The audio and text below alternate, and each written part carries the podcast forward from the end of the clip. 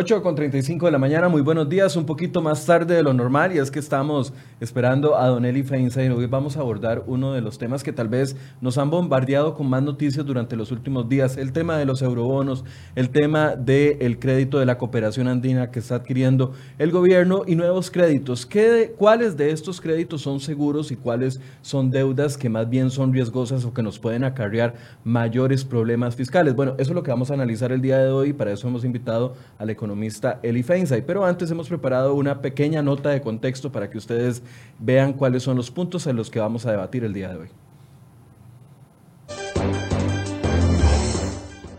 La situación económica de los hogares es convulsa. El desempleo llega al 11.3%, que equivale a 276 mil personas sin trabajo. A esta preocupante cifra hay que agregarle otras 60 mil personas que simplemente dejaron de buscar trabajo. La economía del hogar no es la única preocupación. El déficit fiscal se acerca al 6%, es decir, de cada 10 colones que el país necesita, tiene que pedir prestado casi 6. El gobierno ha visto en los créditos multilaterales la salida de emergencia para mejorar este panorama.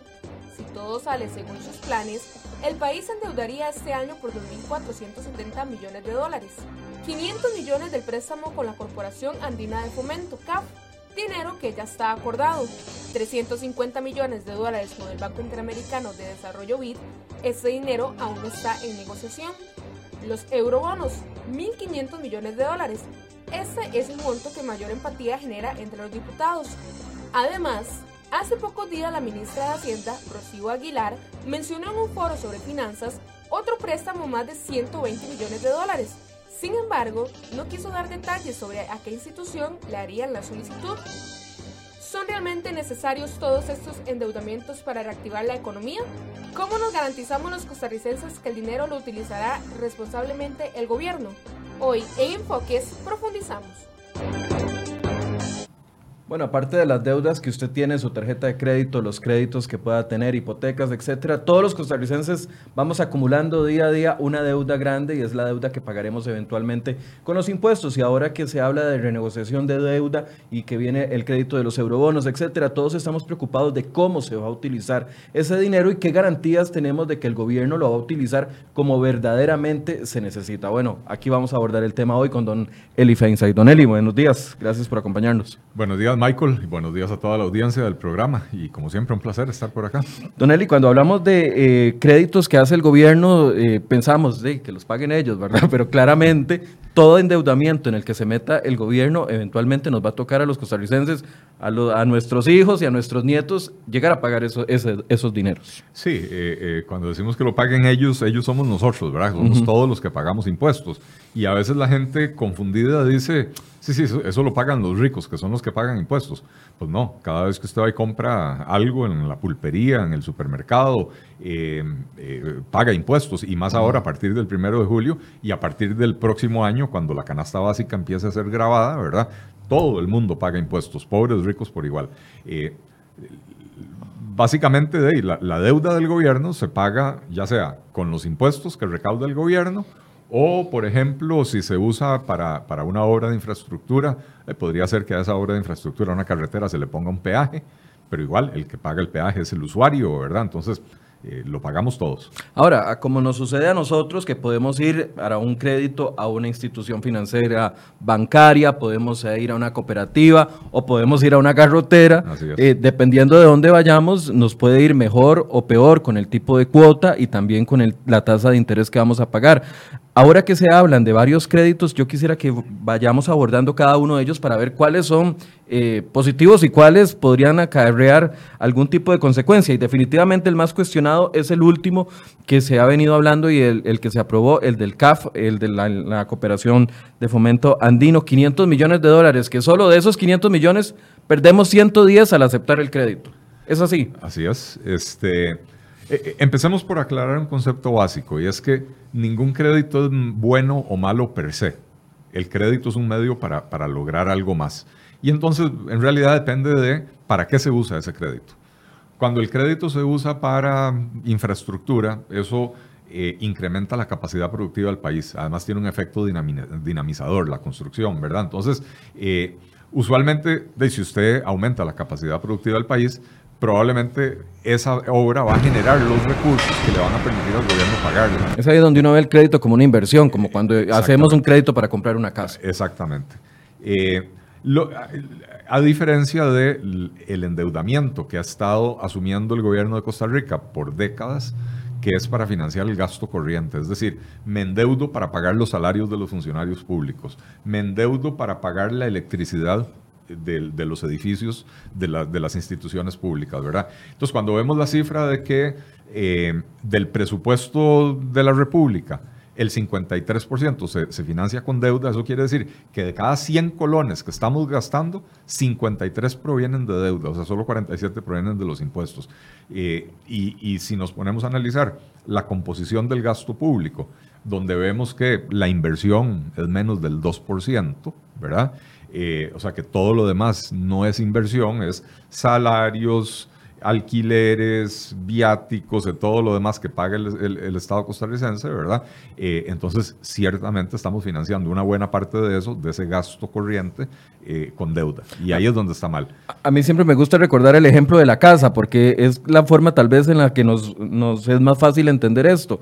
Eh, si tenemos una casa donde gastamos 100 colones al mes, estamos pidiendo 53 para pagar lo, corriente, la electricidad, el agua, la luz, tal vez el salario de la señora que nos ayuda a la limpieza. Esa es, esa es la realidad de, esta casa que se llama Costa Rica. Ese es el problema, que usted tiene una casa o un, hogar en el, que Muy usted, gastón. en el que usted gasta 100 colones y, necesita pedir 53 prestados para, para cubrir esos gastos y usted tiene empleada doméstica y tiene otro montón de, de, de, em, servicios y de, y de facilidades eh, que no son necesariamente esenciales, eh, pero que por tenerlas usted está incurriendo en ese gasto excesivo, ¿verdad?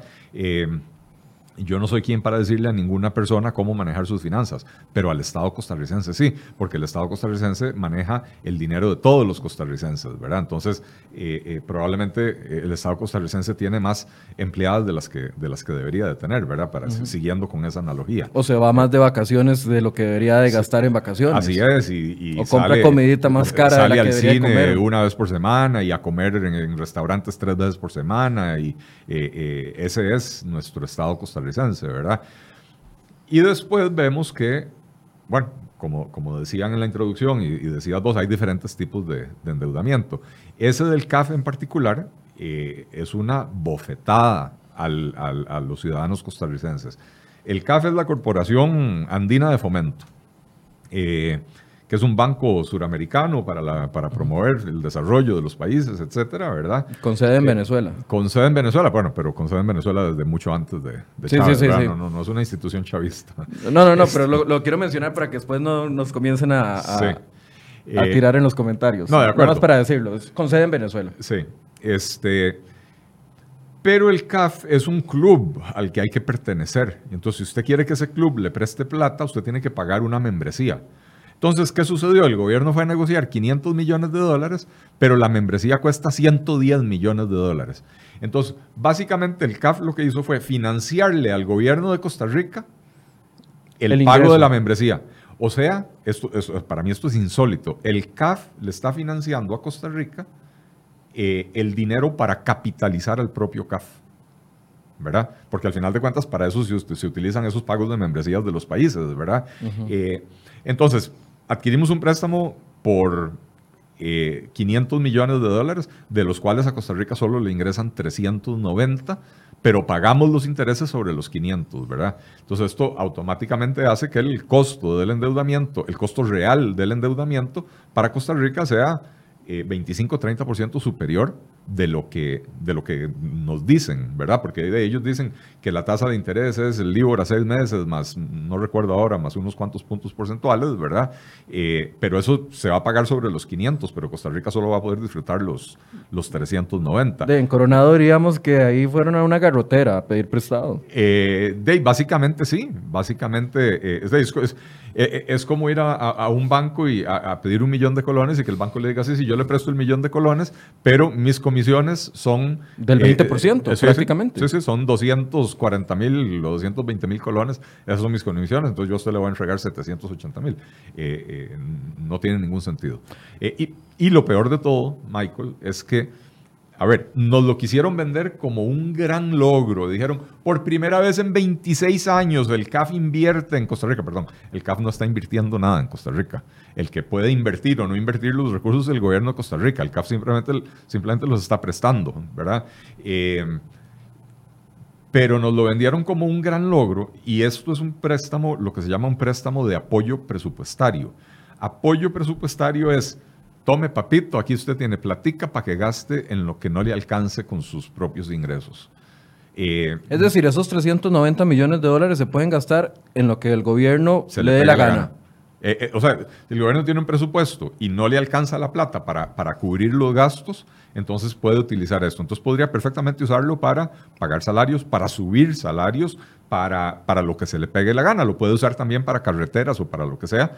Em, eh, lo que pasa es que usualmente para carreteras y, obras de infraestructura hay préstamos específicos que se amoldan a las condiciones de un proyecto de infraestructura.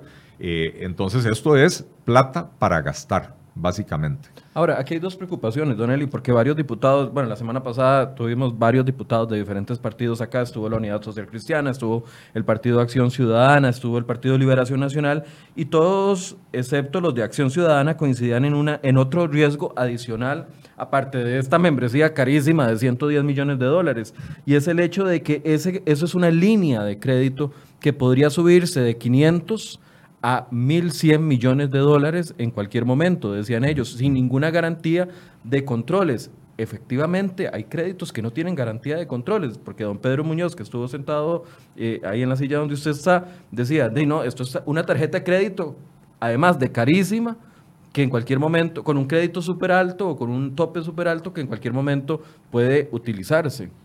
Bueno, no, no sé si técnicamente es así. Y no escuché el programa, no, no sé a qué se refiere con, con la ausencia de garantía de controles. Eh, sí, sí es normal que, de que se apruebe una línea de crédito con un monto y que, y que pueda agregarse más. Uno, sí, que, que uno desembolse inicialmente solo una parte y después ir a pedir más. En efecto, eh, las autoridades de Hacienda dijeron que eh, esta membresía de 110 millones de dólares se estaba pagando porque eso le permitía a Costa Rica en el futuro obtener más créditos, ¿verdad? Y, la garantía de controles que a mí me interesa es para qué puede usar el gobierno de Costa Rica esa plata. Y es básicamente plata para gastar. Es que a diferencia de cuando hablamos un préstamo del BCE o del BID, ¿verdad? el Banco Centroamericano de Integración Económica, o del Banco Interamericano de Desarrollo, que usualmente son préstamos ligados a proyectos específicos que para construir escuelas, que para construir carreteras, que para hacer puentes, etcétera, ¿verdad? Este es un proyecto que no va amarrado a nada, va amarrado a las necesidades presupuestarias del gobierno. Entonces, es una licencia para gastar irresponsablemente.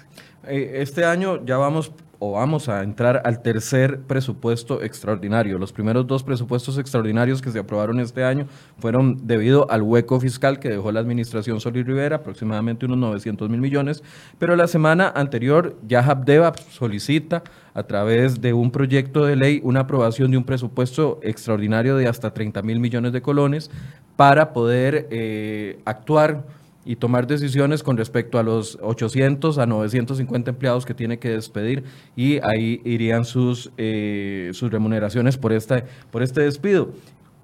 Este sería un ejemplo de lo que se puede gastar este tipo de créditos. Eh, de nuevamente, es que lo pueden gastar en lo que se les pegue la gana y entonces podrían dedicarlo a eso, ¿verdad? Ahora, analicemos el tema de Habdeba porque sí, Habdeba ahora está en un zapato y la única salida que se está viendo posible es eh, eh, despedir al 80% de la planilla.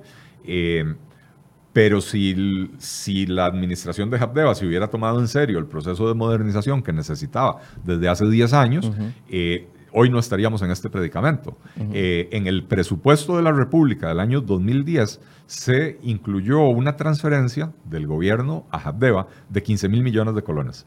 Esa transferencia era específicamente para, em, eh, para, para pagar las liquidaciones de los funcionarios de Habdeba que iban a dejar de ser necesarios cuando entrara en operación la, terminal de contenedores de Moín, de APM Terminals.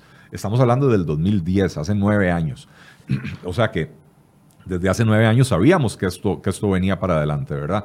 Esa plata se la gastó la administración eh, de, Luis Guillermo Solís en comprar un par de grúas que tuvieron una historia tétrica eh, y desde que llegaron al país hasta que entraron en, funcionamiento pasó, eh, no sé, pasó casi un año, una cosa así por el estilo, y cuando finalmente entraron en funcionamiento esas grúas, quedaban tres meses antes de que empezara a operar APM Terminals. O sea, no pudieron sacarle el jugo a las grúas, no pudieron recuperar la inversión. Si Luis Guillermo Solís no hubiera gastado esos 15 mil millones en esas dos grúas, tendríamos que estar buscando ahorita solamente 15 mil de 30. Bueno, si Luis Guillermo Solís no hubiera gastado esos 15 mil millones y si hubieran hecho el proceso de modernización eh, eh, para Habdeba, probablemente no necesitarían más de esos 15 mil millones, porque en el 2013, el gobierno consiguió un préstamo de 55 millones de dólares para financiar la construcción de obras eh, adicionales en el puerto de Habdeba, no en el de APM Terminals, ¿verdad?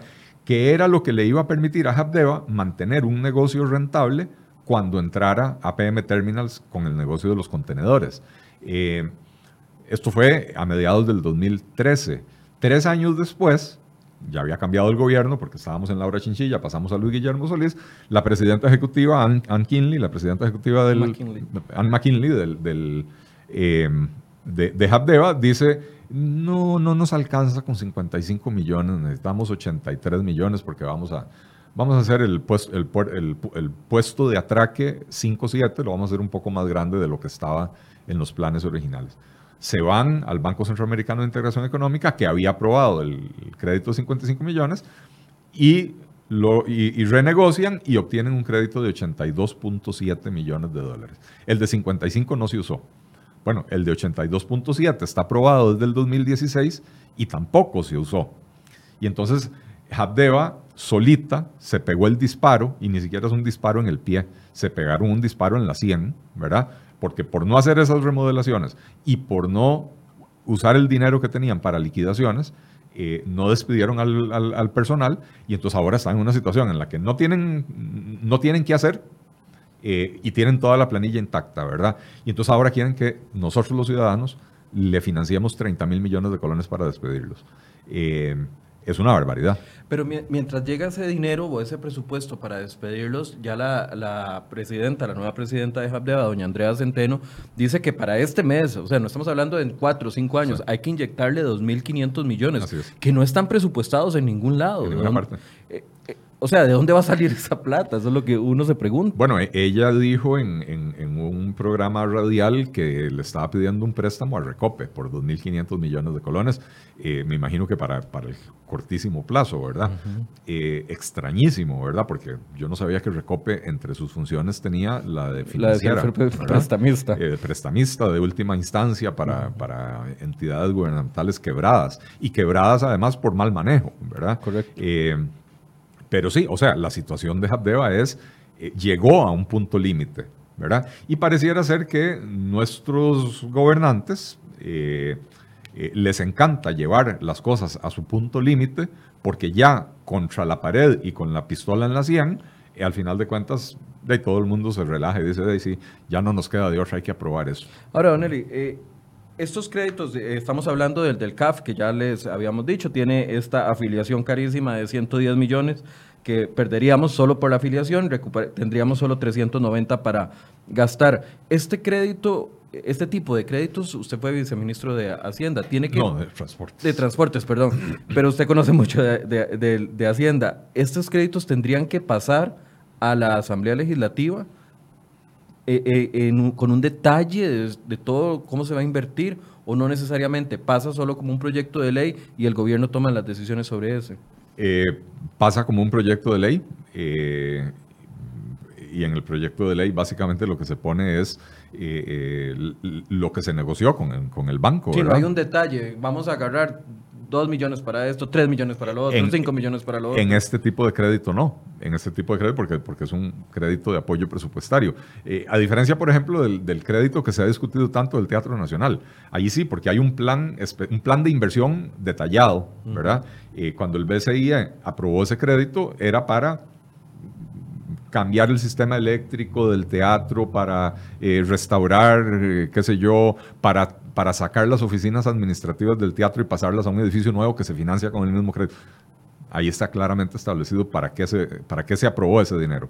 En, este caso es apoyo presupuestario. Entonces, nuevamente, es simplemente plata que le entra a Hacienda para tener en el bolsillo, para cuando le hace falta, digo, voy a pagar esto por acá, voy a pagar aquello por allá, o tal vez me pongo generoso en, Navidad, me siento colacho y decreto un aumento salarial del 5% cuando la inflación es del 2%. Exactamente. Entonces, en, si usáramos la escala del semáforo, ¿usted le pondría luz verde, luz roja o luz amarilla a este específico del CAF? A este del CAF yo le pondría luz roja y, una aguja como la del tren, pero metálica, para que cuando el carro choque por lo menos se arrugue, ¿verdad? No, no, no una aguja plástica.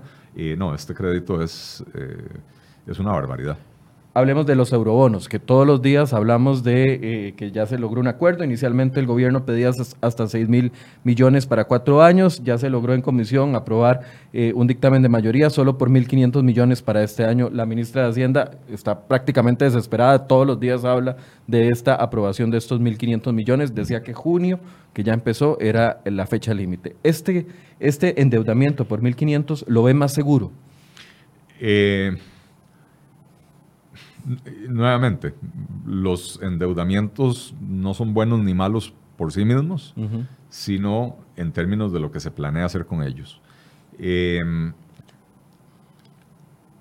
el gobierno dice que quiere usar los eurobonos para cancelar deuda que ha adquirido a tasas de interés más alta. O sea, que es canjear deuda cara por deuda un poco más barata. Si así fuera, es, está bien, ¿verdad? Si así fuera. El problema es que, nuevamente, con el agua al cuello y con la pistola en la sien, los diputados pareciera ser que le están aprobando un cheque en blanco al gobierno, ¿verdad? Eh, el gobierno había pedido 6 mil millones. Entonces, en vez de decirle, pues 6 mil millones a lo largo de cinco años plazo, de cinco años, ¿verdad? Entonces, en vez de decirle, mire, le vamos a aprobar los 6 mil millones, pero le vamos a poner condiciones. Para antes del primer desembolso, usted tiene que haber logrado cierta meta de reducción del gasto público, por ejemplo.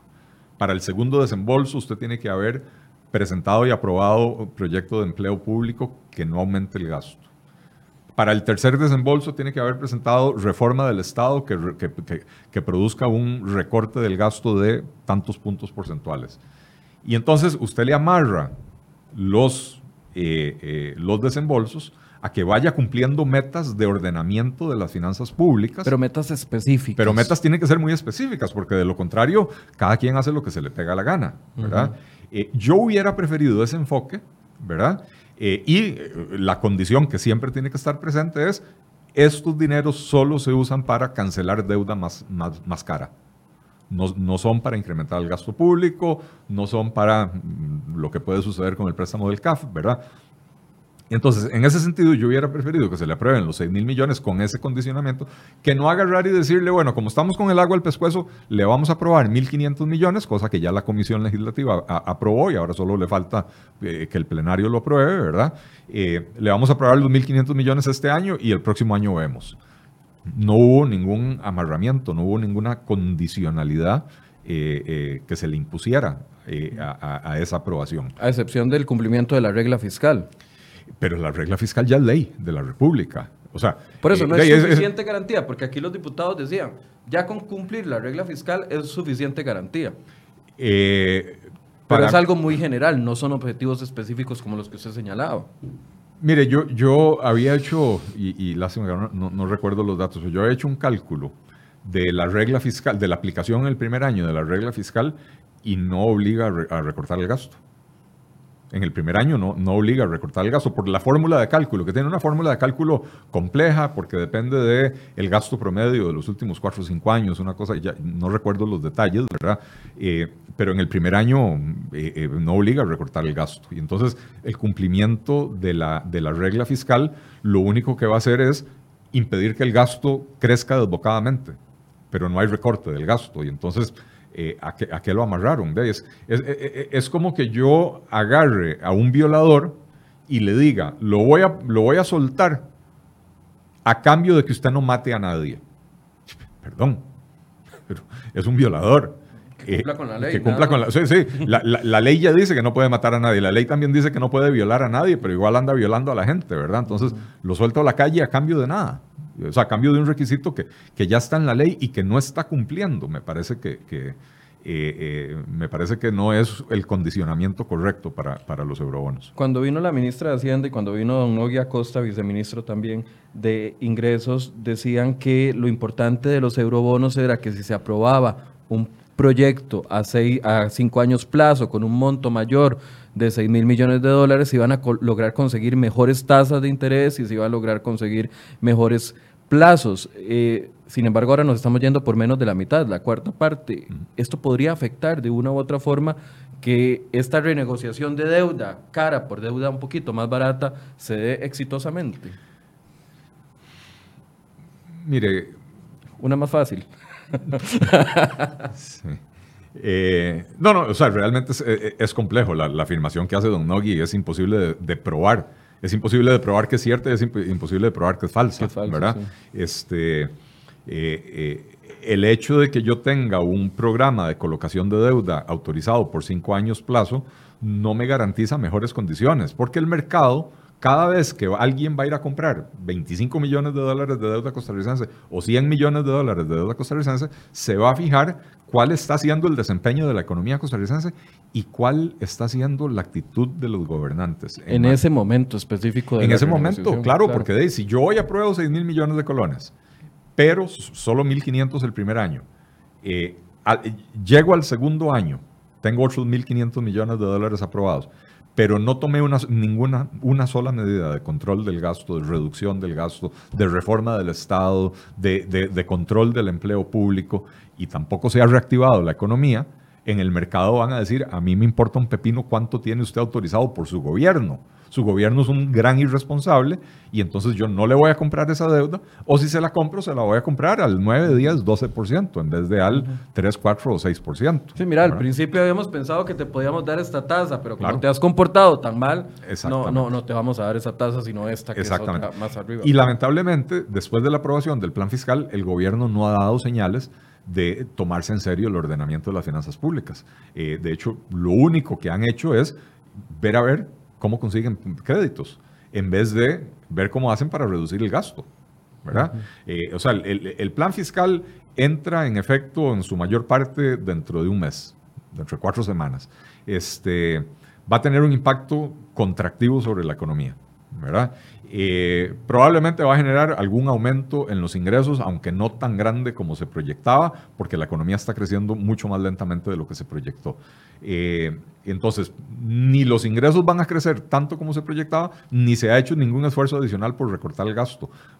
¿Usted cómo cree que van a reaccionar los mercados? ¿Usted cómo cree que van a reaccionar los inversionistas institucionales y los, los grandes inversionistas que son los que compran este, este tipo de emisiones como, como los eurobonos? Eh, los bancos de inversión que asesoran a sus clientes, eh, ¿qué cree que le van a decir ellos a, los clientes? Eh? Cuando, cuando alguien llega y le dice al banco de inversión, mire, tengo 400 millones de dólares para invertir, eh, los bonos de Costa Rica tienen muy buena tasa de interés y capaz que le van a decir, sí, pero el riesgo de impago es muy alto porque, no, porque las finanzas públicas están en un estado calamitoso y no se ven eh, esfuerzos por verdaderamente ordenarlas. Ahora, esos esfuerzos están... A ver, porque el gobierno dice, hemos hecho un gran esfuerzo por reducir el, el, gasto corriente, hemos tratado, hemos girado directrices, está la, la, aplicación de la regla fiscal, etcétera, etcétera.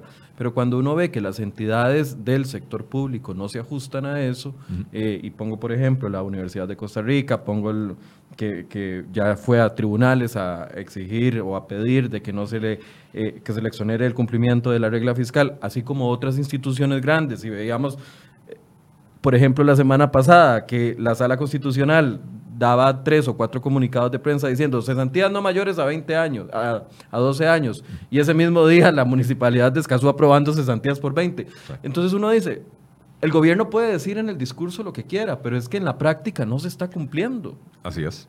Así es. y estamos los ticos agarrados de Bueno, y, el propio Poder Judicial, por lo menos la Corte Plena, que se supone ah, que es el órgano máximo, también se ha manifestado en rebeldía contra el plan fiscal. Y entonces uno dice, ok, la, sala cuarta se está trayendo abajo una serie de privilegios, sobre todo en municipalidades y qué sé yo.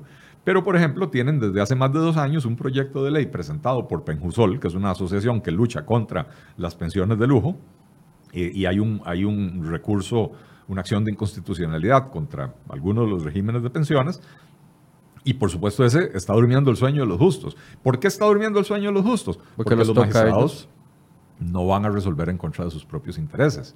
Y entonces, si no resuelven en contra de sus propios intereses, tampoco pueden resolver en contra de la UCR y de las demás universidades, porque los argumentos son básicamente los mismos. Y entonces, si al final de cuentas todas estas instituciones, las universidades, el Poder Judicial, eh, eh, si no me equivoco, hasta Recope había en algún momento dicho que se quería salir de esa cámara, todas esas instituciones se salen del cumplimiento del plan fiscal, en particular de la regla fiscal y del capítulo de contención del gasto del plan fiscal, entonces lo único que hicimos fue aprobar una subidita de impuestos, una subidota de impuestos, ¿verdad? Eh, que no va a recaudar lo que se esperaba que recaude, porque la economía se ha contraído más de lo que se proyectaba, pero además que no va a tener ningún beneficio por el lado del control del gasto. Entonces, vuelvo y repito, ¿usted qué cree que va a pensar el analista de Moody's o el analista de Fitch o el analista de Standard Poor's cuando venga a ver eh, qué ha hecho Costa Rica desde que nos rebajaron la calificación? Claro, no va a ver el papel, va a ver la práctica. Va a ver la práctica, por supuesto por supuesto, y entonces se va a dar cuenta de que el tema del gasto público en este país es una vacilada. Ahora, el hecho de la, de la maraña que existe, por ejemplo, siguiendo esto que estamos hablando, el gobierno puede decir, nos hemos hecho todo el esfuerzo por cumplir con la regla fiscal y estamos en ese norte, pero por otro lado hay instituciones en contenciosos administrativos que están peleando eso, entonces eso les impide de una u otra forma al sector público cumplir con la regla fiscal. Y si ese es el requisito de que van a poner los diputados para eh, el de, aprobar una nueva eh, endeudamiento el próximo año de eurobonos, seguimos dando vueltas en un círculo vicioso que, que, no tiene ni arreglo ni solución y, no va para ningún lado. Así es. Y antes de que salga algún comentarista a decir que, que no, que no sabemos nada, eh, que no, como dice el dicho, que no sabemos de la misa a la media, eh, porque las instituciones autónomas no son parte del gasto público en términos de... Pero se financian con fondos públicos. Bueno, eso, eso es lo que quería decir. Para empezar, el Poder Judicial sí se financia enteramente con eh, recursos del, presupuesto nacional. Las universidades se financian en un 80% con recursos del presupuesto nacional que por medio de la transferencia del FES, ¿verdad? Eh, entonces, al final de cuentas, eh, sí, estas entidades autónomas, aunque no agregan al cálculo del déficit, digamos, si Recope pierde plata, eso no se, no se le suma al déficit. Pero si el o, o si Habdeba, en el ejemplo, veamos el ejemplo, si Habdeba pierde plata, eso no se le suma al déficit. Pero si el gobierno tiene que transferirle 30 mil millones de colones a Habdeba para rescatarlo, eso sí se le suma al déficit, porque es una transferencia que le hace el gobierno a esa institución autónoma, ¿verdad? Entonces, mientras el gobierno siga haciendo transferencias del FES a las universidades y eh, el presupuesto del Poder Judicial, que depende enteramente del presupuesto nacional, todo eso afecta el, el déficit fiscal. Y si esas instituciones se salen del cumplimiento de la regla fiscal, eh, y del cumplimiento del capítulo tercero del plan fiscal, o del, bueno, de la ley de fortalecimiento de las finanzas públicas, eh, que es la que le pone topes al, al, crecimiento de los salarios, eh, entonces no, o sea, quedamos en nada. Es como que no hubiéramos hecho nada en materia de gasto público. Ahora, el gobierno, ya hablamos de eurobonos y hablamos del CAF. El gobierno está tramitando otro crédito con el Banco Interamericano de Desarrollo por 350 millones de dólares. ¿Esos créditos son un poco más seguros? Eh, eh, Me va a decir otra vez, no hay crédito malo, sino cómo se utiliza. Sí, sí, sí. Es que no ha eh, aprendido. Ya le, ¿A, cuál nos referimos? Porque... Eh, hay varios. o sea, el, país en este momento maneja tantos créditos con el BID y con el Banco Centroamericano de Integración Económica que, que, hay que saber a cuál, a cuál nos referimos, ¿verdad? habría que ver para qué es ese crédito. Igual usted me explicaba cuando conversábamos el viernes sobre este tema que los endeudamientos con el Banco Centroamericano de Desarrollo, con el BID, etcétera, etcétera, como son dirigidos a proyectos específicos, usualmente son otro es enano pero de otro cuento. Para mí es enano de otro cuento. Eh, eh, Costa Rica ha manejado muy mal esos créditos, pero por propia impericia e incapacidad de la administración pública. Pero pero en términos generales, decir que Costa Rica fue a obtener un crédito para construir la carretera Limón o que Costa Rica fue a obtener un crédito para, para terminar la, famosa carretera San Carlos, eh, eso, eso en sí no es malo. Eh, eh, nuevamente, estos son proyectos que incrementan la capacidad de producción del país, mejoran la productividad y entonces al incrementar, al permitir incrementar la actividad económica, pueden generar los recursos necesarios para pagar esos créditos. Entonces, eso, eso no está mal. Ese crédito en particular con el BID no... Ya le tengo la información aquí, dice, la publicamos hace una semana, dice Costa Rica, más cerca de obtener 350 millones del BID para mejorar finanzas públicas. Y eh, nos lo dijo Fidel Jaramillo, representante del BID en Costa Rica. Efectivamente, el BID se encuentra preparando una operación de apoyo, de apoyo a la sostenibilidad fiscal de Costa Rica por 350 millones de dólares que será puesto en consideración del directorio ejecutivo en el mes de julio próximo en el Banco Interamericano. Suena, suena otra vez, suena otra vez apoyo presupuestario, ¿verdad? Eh, no es, no es un proyecto o no es un crédito amarrado a algún proyecto específico. Sostenibilidad fiscal nuevamente puede ser, de a Costa Rica no le alcanza la plata para, para pagar salarios, entonces tome, aquí está esta plata para que, para que pague salarios, para que suba salarios, para que, eh, para que todo el gasto superfluo que hace el gobierno de Costa Rica tenga cómo ser pagado. Entonces, me da la impresión, si eso, o sea, si estoy interpretando correctamente, que es un crédito muy similar al del CAF en, el, en términos de que es apoyo presupuestario. en las, últimas, en las últimas semanas hemos estado publicando acá en cereoy.com los niveles de ejecución de algunos de los créditos que ya tiene aprobado el gobierno para eh, algunas obras y veíamos que, bueno, siempre se ha criticado de que obtenemos créditos para obras específicas, ya no para el tema fiscal, estamos hablando de otra cosa completamente distinta para proyectos específicos. Eh, COMEX tiene uno, AIA tiene otros, eh, y así un listado interminable de instituciones y algunos con 0% de ejecución, aunque ya los fondos, aunque ya estamos pagando intereses por eso, por esos créditos.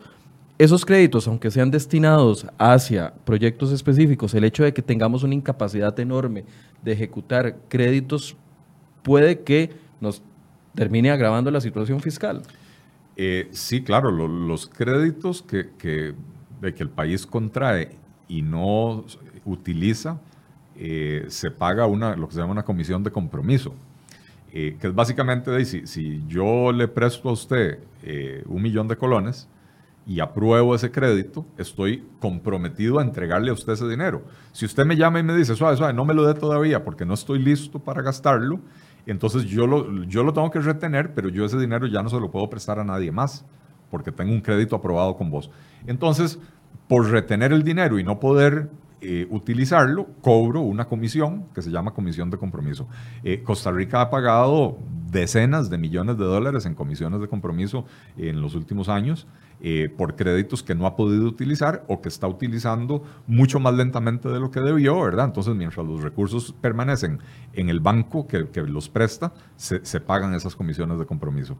Después también, ve, hemos cometido barbaridades, ¿verdad? Como, como el, proyecto para, para, la educación, para la infraestructura educativa, que se había calculado que era para ciento y pico de, proyectos y al final de cuentas construyeron cincuenta y pico, un poco menos de sesenta y se acabó el dinero, ¿verdad?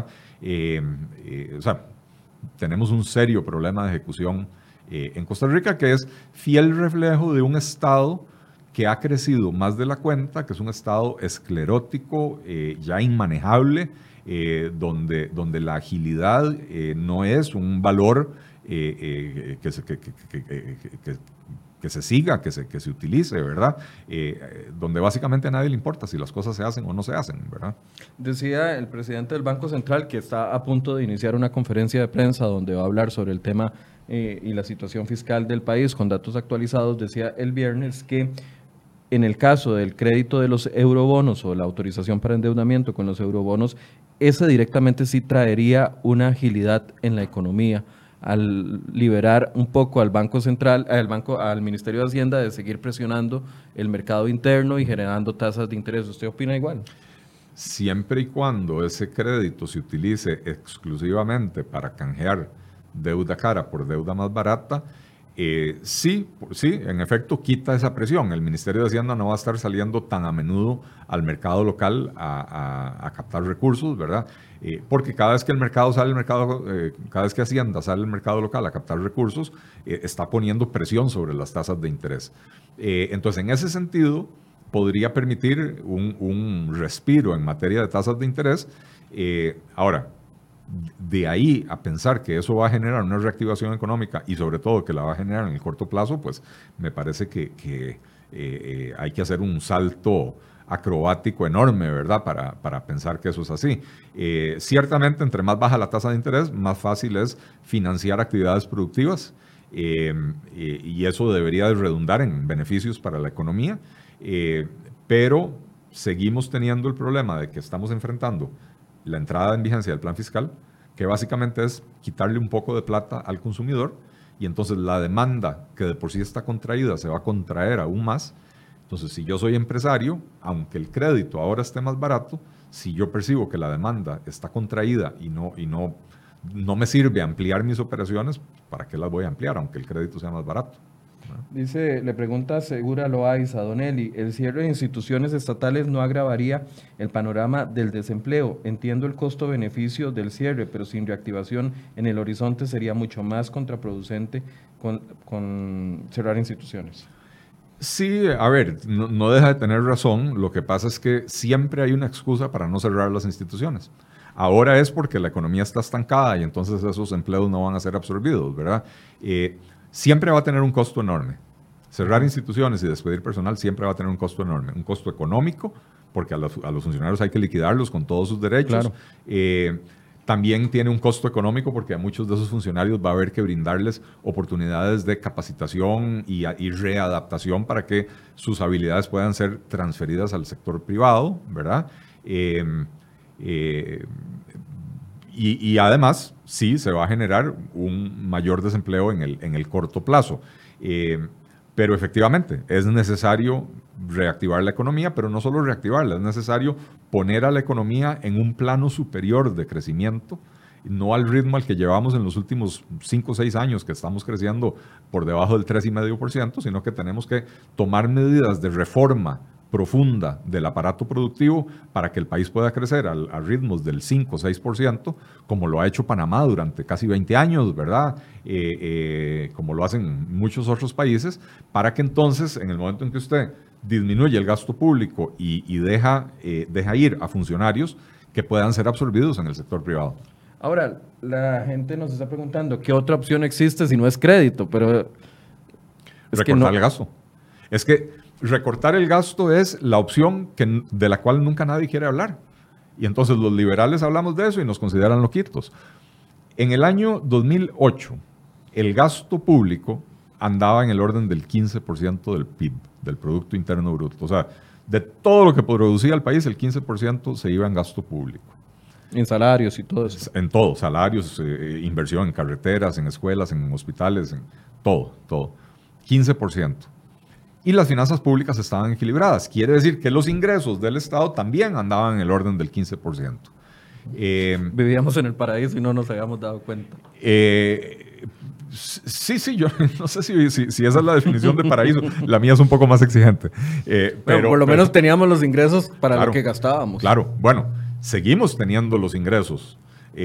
lo que pasó del 2008 para acá es que el gasto público pasó de 15 a más de 21% del PIB. O sea que hubo un crecimiento de más de 6 puntos porcentuales en el, en el, en el gasto público y los ingresos bajaron un poquito, pero sí, pero... O sea que, que los ingresos se han mantenido alrededor de 14%, el gasto se nos disparó por encima del 20% y esa es, ese es el déficit fiscal. Esos seis puntos esos seis puntos, seis, siete puntos que hay entre los ingresos y los gastos es lo que ha provocado el déficit fiscal. Ahora, ¿por qué es importante el déficit fiscal? Porque quiere decir que cada año gastamos más de lo que nos ingresa. Si gastamos más de lo que nos ingresa, solo hay una forma de hacer ese gasto. Y es eh, eh, endeudarse. Endeudarse porque el gobierno no, tiene ahorros. Si tuviera ahorros, se gasta los ahorros, eh, pero para tener ahorros tendría que tener superávit durante muchos años. Y en los últimos 50 años, Costa Rica no ha tenido déficit solo en dos años, que fueron el 2007 y el, 2008, ¿verdad? Entonces, Costa Rica no tiene esos ahorros. Eh, entonces, cada año tenemos que endeudarnos más. Y cuando llegamos a la situación a la que llegamos en el 2017, que, que, ya el gobierno no podía colocar sus bonos de la deuda, eh, que las tasas de interés empezaron a crecer, se provocó el famoso hueco fiscal del gobierno de Luis Guillermo Solís, eh, básicamente fue porque habíamos pasado de tener un nivel de deuda bastante razonable en el 2008 a un nivel de deuda que ya hoy es inmanejable para el país. Y entonces estamos pagando intereses, estamos pagando el servicio de la deuda, eh, etc. Eh, pero volviendo a la pregunta de, la persona que la hacía, el, el gasto público creció 6 puntos porcentuales, 6, o 7 puntos porcentuales. Eh, y ese es el origen del déficit fiscal. Y entonces, si quisiéramos resolver el problema en la raíz y no en los síntomas, deberíamos de reducir el gasto público otra vez. Pero ahora, no volviendo al pasado, sino la, la situación actual, digamos, al día de hoy, reducir el gasto implica más gasto. Ejemplo, Hapteva. Gasto que no está, no está presupuestado. Sí, pero a ver, si usted hace un... Digo, si mañana tomamos la decisión de cerrar el CNP, de cerrar Hapdeva, de cerrar Recope, de hacer la, la oficinita de compras de, de, combustibles que debería de ser, porque en realidad eso es lo único que se dedica. Si tomáramos todas esas decisiones, tendríamos que buscar un endeudamiento grandísimo para poder solventar la liquidación de todos esos empleados, la liquidación de, sería mucho más rentable, Sería mucho más rentable para el país en, eh, eh, en el corto, mediano y largo plazo. O sea, yo preferiría ir al Banco Mundial y decir, hágame un préstamo por mil millones de dólares. Para cerrar instituciones. Para cerrar instituciones y vamos a usar eso para pagar cesantías y para, eh, para, para, capacitar a los funcionarios para que puedan adquirir habilidades contratables en el sector privado, etc. Eh, yo preferiría hacer eso que no es hacer lo que estamos haciendo. El, el año antepasado quebramos el, el Bancrédito por, por rehusarnos. Tenemos el, el, CNP, que, que, que, que eh, eh, lo único que hace es encarecer los procesos y entregar comida de mala calidad a las escuelas, a los hospitales, etc. Mucho más caro de lo que se compra en un supermercado. Más caro de lo que se compra en el mercado. Eh, tenemos a Raxa, que nadie sabe qué es lo que hace. Tenemos a VIXA, que ha sido más cuestionado que quién sabe qué, y ahí, y ahí sigue, ¿verdad? tenemos dos bancos estatales que, realmente son elefantes blancos que, que impiden una mayor competencia en el sector bancario, con lo cual tenemos enormes eh, eh, márgenes de intermediación, lo cual encarece el crédito. O sea, por todas partes tenemos instituciones públicas que además están siendo mal manejadas. Que veamos lo que está pasando con el Banco de Costa Rica, el cementazo y otras operaciones. También el Banco Nacional.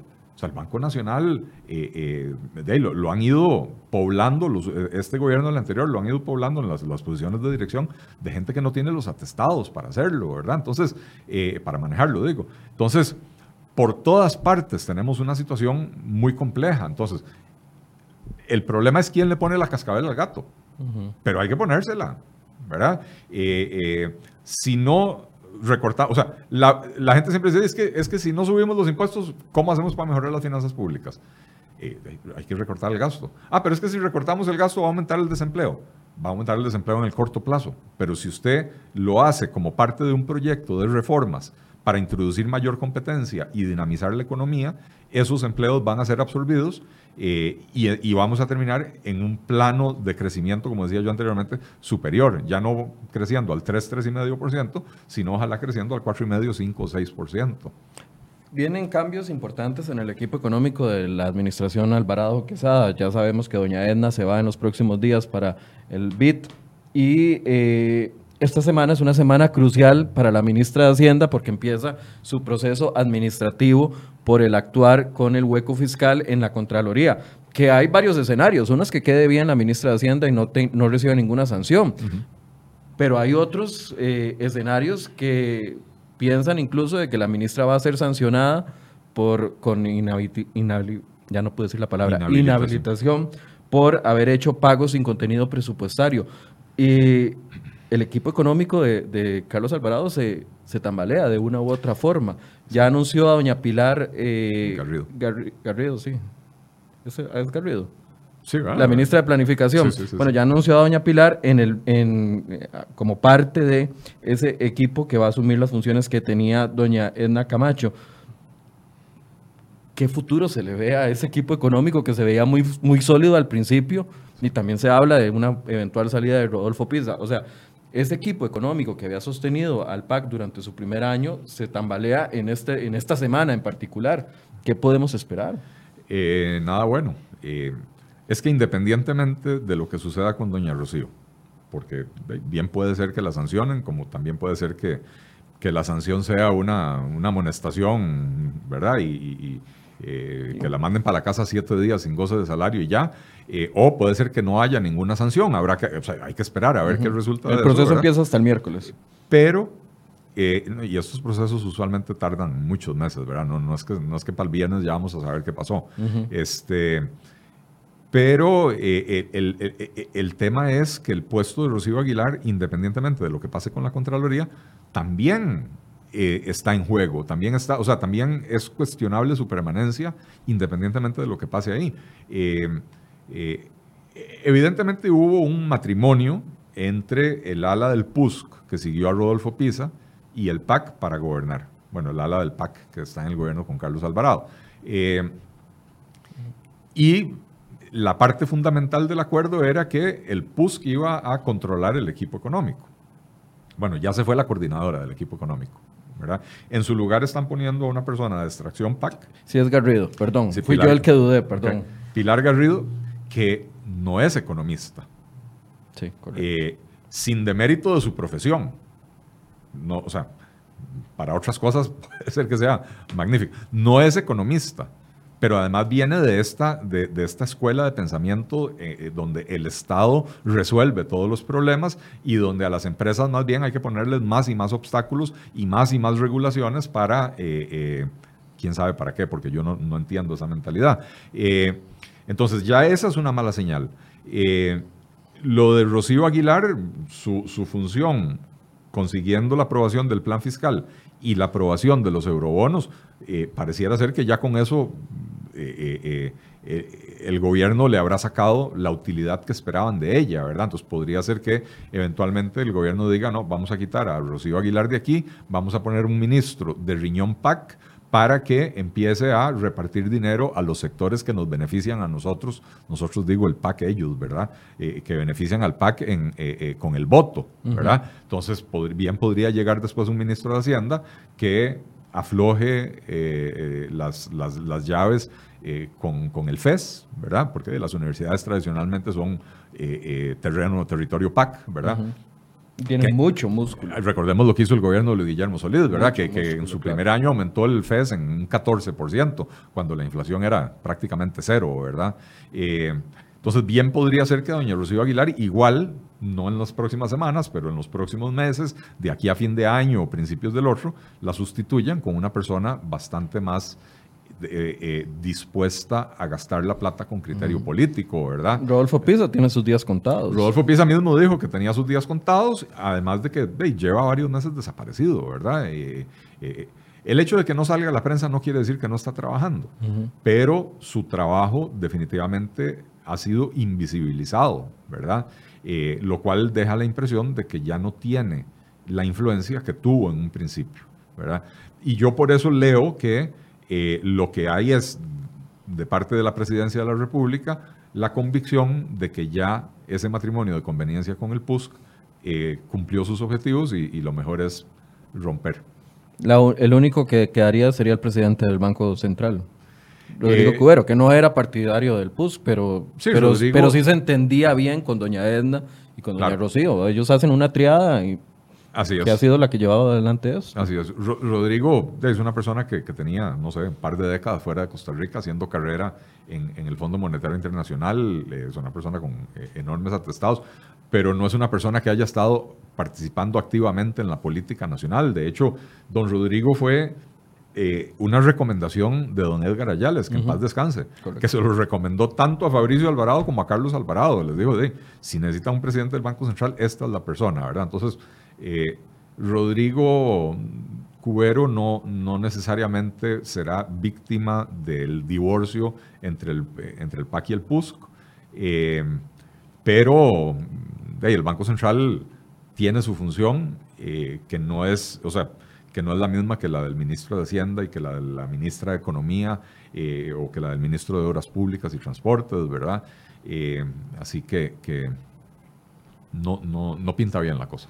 Eh, para ir cerrando ya, entonces, con respecto a todos los créditos, ya me quedó claro, no lo voy a volver a decir para que no me regañe. no hay crédito malo ni bueno, sino la, forma en que se utiliza. Y si le pone entonces luz roja al del CAF. Ah, eh, luz roja con signo de pregunta al del BIT si es para eh, apoyo presupuestario. Así es. ¿Y los eurobonos? Y los eurobonos, eh, es una luz amarilla nuevamente los eurobonos podrían ser una muy buena idea para, para mejorar el manejo de las finanzas públicas. Siempre que usted, usted tiene deuda con una tarjeta de crédito, pagando el 40 o 45%, eh, y le surge una oportunidad de obtener un crédito personal en un banco donde la tasa de interés va a ser el 20, de usted agarra y liquida esas deudas por las que está pagando el 45 y se queda con la deuda por la que va a pagar el 20, ¿verdad? Eh, entonces, si, ese es el, si, ese es el, si eso es lo que se va a hacer con los eurobonos, eh, está bien, ¿verdad? Lo que está mal, insisto, como lo dije anteriormente, es que se haya desperdiciado una oportunidad de oro para definir una agenda de reformas importantes tanto al aparato estatal como, la, como al aparato productivo del país que se tendría que ir aprobando paulatinamente para ir haciendo los desembolsos adicionales esta pregunta siempre la hago porque cada vez que hablamos de este tema salta y es el tema de las pensiones de lujo. El eliminar las pensiones de lujo, además de lo que ya se ha hecho hasta el momento, evitaría este gran problema en el que estamos o es solo una porción del problema. Eso es solo una porción. Hay una cifra que anda circulando por ahí que alguien estimó que las pensiones de lujo cuestan 2% del PIB. Eh, en primer lugar, yo cuestiono esa cifra. Eh, la, la, cuestiono porque... 2% es que 600 mil millones aproximadamente. Eh, sí, 600, 700 mil millones de colones. Eh, la cuestiono, uno, porque yo no he visto ese cálculo y, todo el mundo lo menciona, pero nadie lo enseña, ¿verdad? Como cuando Albino decía que el 8% no está en evasión fiscal. Exactamente. segundo, lo cuestiono porque no toda la pensión que recibe un pensionado de lujo es pensión de lujo. ¿verdad? O sea, usted no puede eliminar las pensiones de lujo como un todo. La persona, digamos, el, ex magistrado que está recibiendo una pensión, no, no es que usted le va a eliminar la pensión.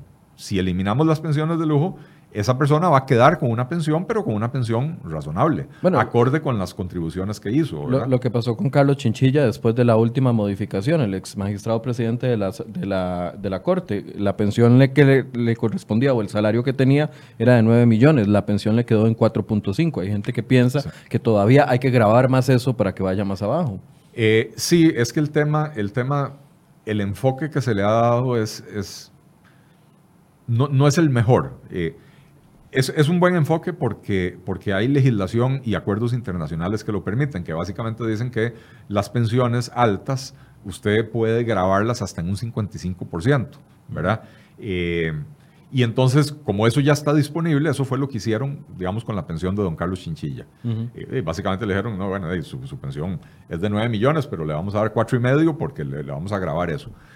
Eh, el tema es que no, no deberíamos estar poniéndole impuestos a pensiones que la gente está recibiendo sin haber cotizado para ellas. Deberíamos de cambiar el sistema de pensiones para que nadie reciba una pensión por encima de lo que de lo que cotizó a lo largo de su carrera profesional. Claro, pero todo el mundo está de acuerdo con eso cuando estamos hablando de pensiones de 5 millones, pero cuando estamos hablando de pensiones de 200 mil colones, la gente no va a estar de acuerdo.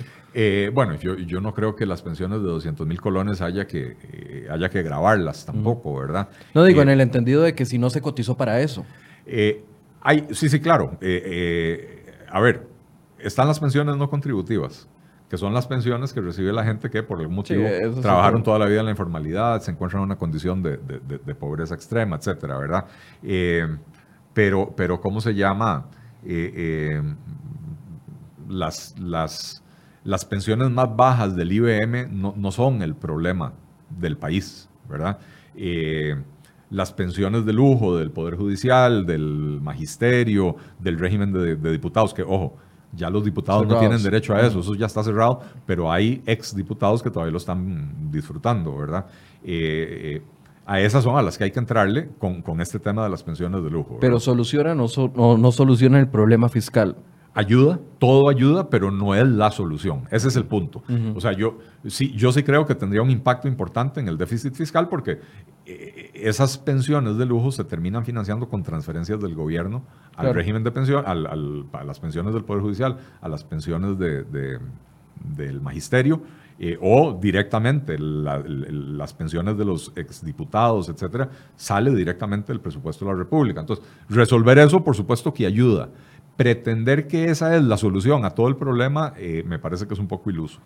Bien, gracias, Don Eli. Le mandaban saludos. Aquí estoy tratando de encontrar el mensaje, no lo encontré. Desde Alemania a alguien le mandó saludos y otra persona que nos estaba viendo desde Nueva York también mandó saludos. Gracias Muchas gracias a todos. acompañarnos. Esta es la maravilla del Internet, que podemos llegar a todo lado. Así es. Y la gente fuera del país puede tener un panorama actualizado. Gracias por el espacio, Don Eli. Eh, gracias, Michael, por la invitación y muchas gracias a todas las personas que estuvieron conectadas y a las que lo van a escuchar después del programa.